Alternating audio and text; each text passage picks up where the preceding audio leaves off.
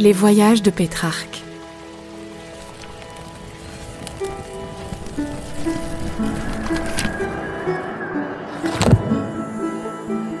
Pétrarque, écrivain et poète italien du XIVe siècle, est né sous le signe du voyage. Partons pour une odyssée sonore à travers les livres en compagnie de cet illustre précurseur de l'humanisme. Épisode 3 Le voyage dans le temps. Comment Pétrarque nous invite à visiter Rome, une ville pleine de contrastes où le passé glorieux de l'Antiquité s'est figé dans les ruines de l'histoire.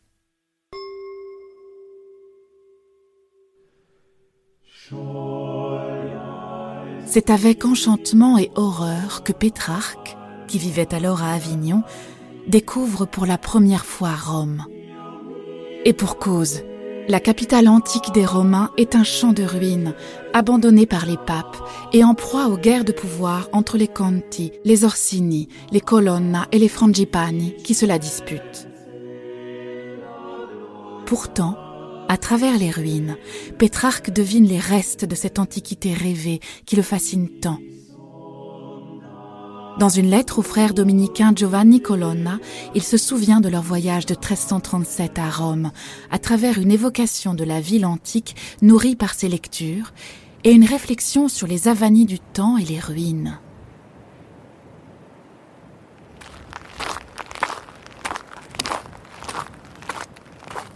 Nous nous promenions donc ensemble dans cette ville si grande.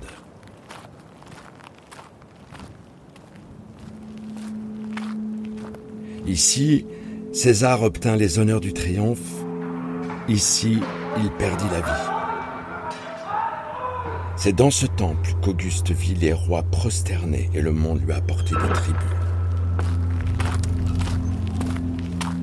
Voici l'arc.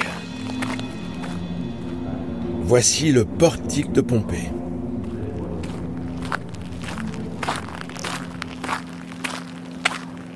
Voici le cimbre de Marius.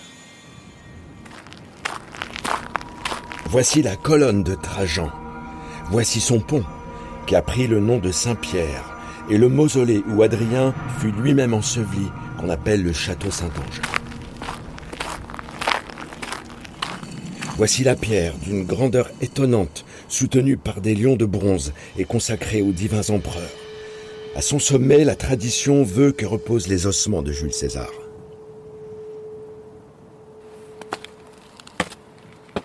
Nous avions coutume, à cause de la fatigue que nous avaient causée nos promenades à travers cette immense ville, de nous arrêter assez souvent au terme de Doclétien de monter quelquefois sur la voûte de cet édifice autrefois d'une si grande magnificence, parce que nulle part ailleurs l'air n'est plus salubre, la vue plus étendue, le silence et la solitude plus agréables. En parcourant les murailles de cette ville déchue et en nous y asseyant, nous avions sous les yeux les restes de ces ruines.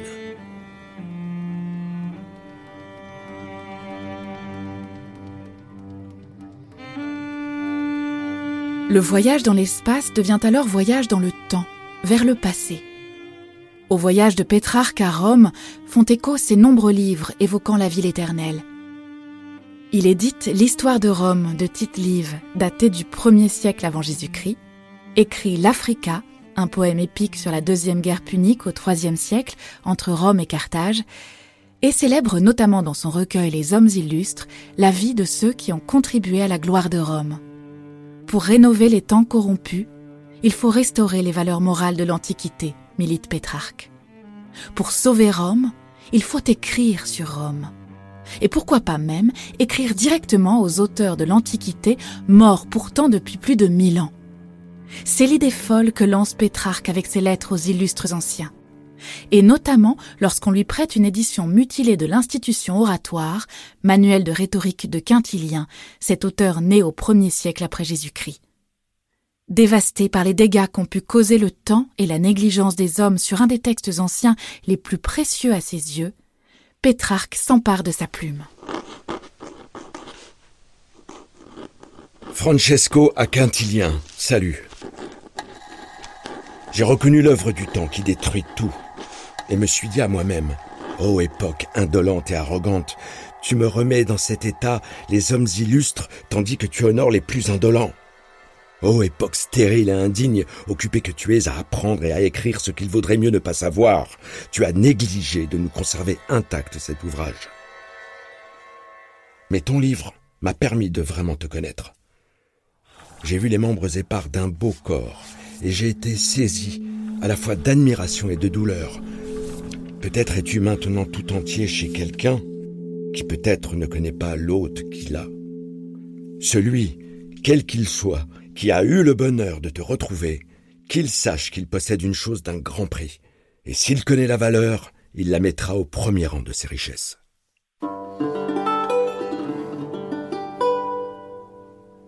Pétrarque fait voyager ses contemporains dans un monde oublié en ressuscitant la mythologie et les héros du passé. Sur les ruines antiques, il construit un renouveau, ce que l'histoire appellera la Renaissance. Influencé par l'écriture romaine puis carolingienne, ronde et en minuscule, il développe de nouvelles graphies qui annoncent l'écriture humanistique, modèle de notre Times New Roman actuel. Il contrôle les copies des textes anciens pour s'assurer qu'elles ne comportent pas de fautes, ou garantit la correction de ces textes en les copiant lui-même.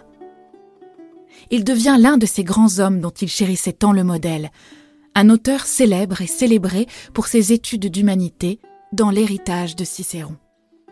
Le 8 avril 1341, c'est à Rome, sa ville adorée, qu'il reçoit la couronne de laurier des poètes.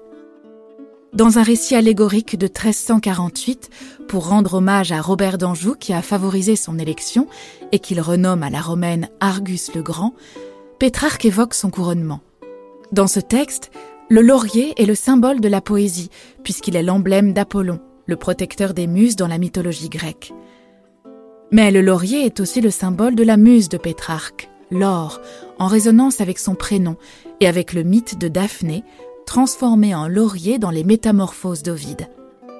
Enfin, il est aussi le laurier que Pétrarque cultive dans son jardin de la Sorgue.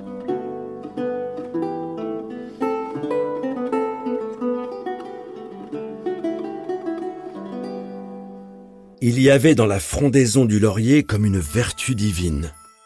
C'est à ce laurier que le souverain des dieux célestes, quand il ébranlait la terre de son foudre destructeur, s'était bien gardé de toucher, saisi de respect, lui qui trône sur l'Olympe.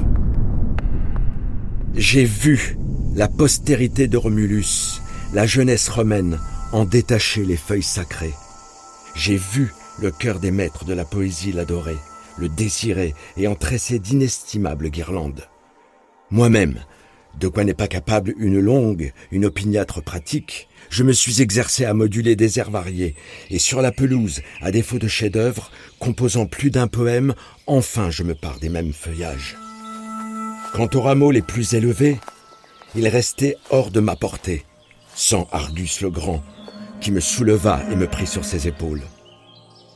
Je lui dois ma première distinction, les satisfactions de mon labeur, la joie de mes loisirs, les applaudissements des bergers.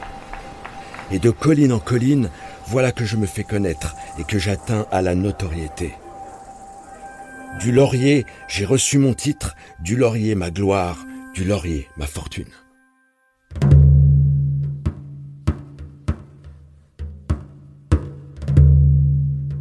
Pétrarque, sur le Capitole, reçoit ainsi la plus haute distinction de son temps, qui s'inscrit aussi dans l'héritage antique du couronnement des héros de la République et de l'Empire romain, cela même que Pétrarque célèbre dans son recueil des hommes illustres.